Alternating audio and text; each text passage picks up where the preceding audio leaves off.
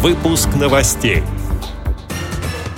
В КСРК ВОЗ представили разработки систем информирования для людей с инвалидностью по зрению.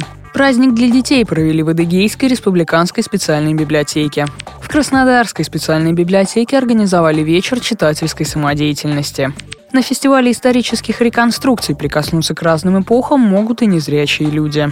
Далее об этом подробнее в студии Дарья Ефремова. Здравствуйте. КСРК ВОЗ состоялся круглый стол по проблемам обслуживания незрячих пассажиров на транспорте.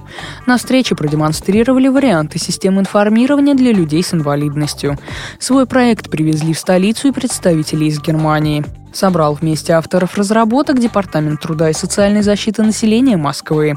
Насколько эти проекты доступны для незрячих и слабовидящих, рассказал начальник консультативно-аналитического отдела КСРК ВОЗ Александр Пивень. Идея это заключалась в том, чтобы посмотреть вообще, что есть. Был представлен проект немецкими товарищами, который озвучивает как бы доступность к городскому транспорту. Там такой пультик, который, значит, при приближении транспортного средства, с него можно, значит, э, нажимать кнопочки, и на транспортном средстве тогда из динамика дается информация о маршруте.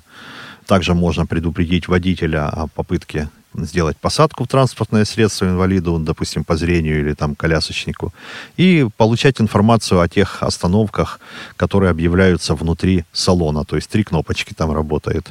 Проект, который спецтехноприбор, говорящий город, проект доступный город Круст, и э, Мосгортранс представлял вот говорящую кнопку, которая на остановке.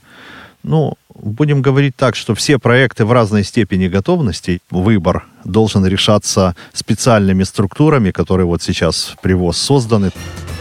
В Адыгейской республиканской специальной библиотеке для слепых в Майкопе состоялся праздник, посвященный Дню защиты детей. Чтобы выступить на вечере, каждый из них заранее подготовил песню или стихотворение. А потом были викторины и конкурсы с вопросами о родном крае. И, конечно же, подарки. Книги укрупненным шрифтом, классиков детского жанра, а также сладкие призы.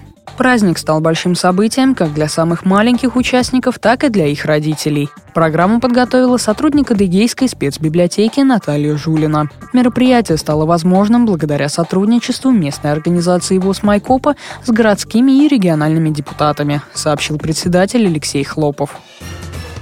Краснодарской краевой специальной библиотеке для слепых имени Чехова прошел праздник читательской самодеятельности «Ее Величество библиотека», передает общественный корреспондент радио ВОЗ Екатерина Смык. Мероприятие посвятили Всероссийскому дню библиотек. Сотрудников поздравили артисты и коллективы Дома культуры, Краснодарской местной организации ВОЗ и многочисленные читатели. Они исполняли песни и читали стихи. Каждое выступление завершалось аплодисментами зрителей. В Москве продолжается фестиваль исторических реконструкций времена и эпохи. Там гости могут окунуться в атмосферу разных веков, от античности до 20 века. Парки, скверы, центральные улицы. В выступлениях на площадках столицы участвуют реконструкторы со всего мира. В центре внимания не только военные баталии, но и быт людей прошлых тысячелетий.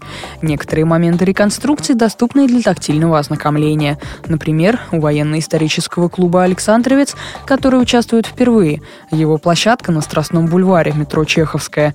Какую программу представляет этот военно-исторический клуб, рассказал исполняющий обязанности руководителя Максим Максиков. Здесь представлен русский исторический лагерь 1812 года.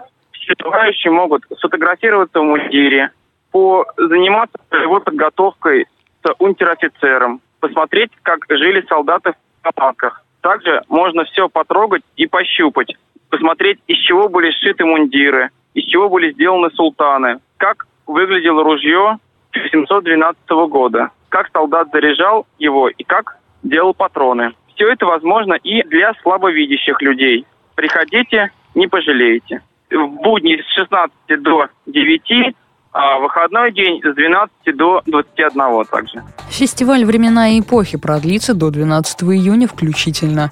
В День России масштабный проект завершится народными гуляниями на Тверской улице и Манежной площади. С этими и другими новостями вы можете познакомиться на сайте Радио ВОЗ. Мы будем рады рассказать о событиях в вашем регионе. Пишите нам по адресу новости собака ру. Всего доброго и до встречи.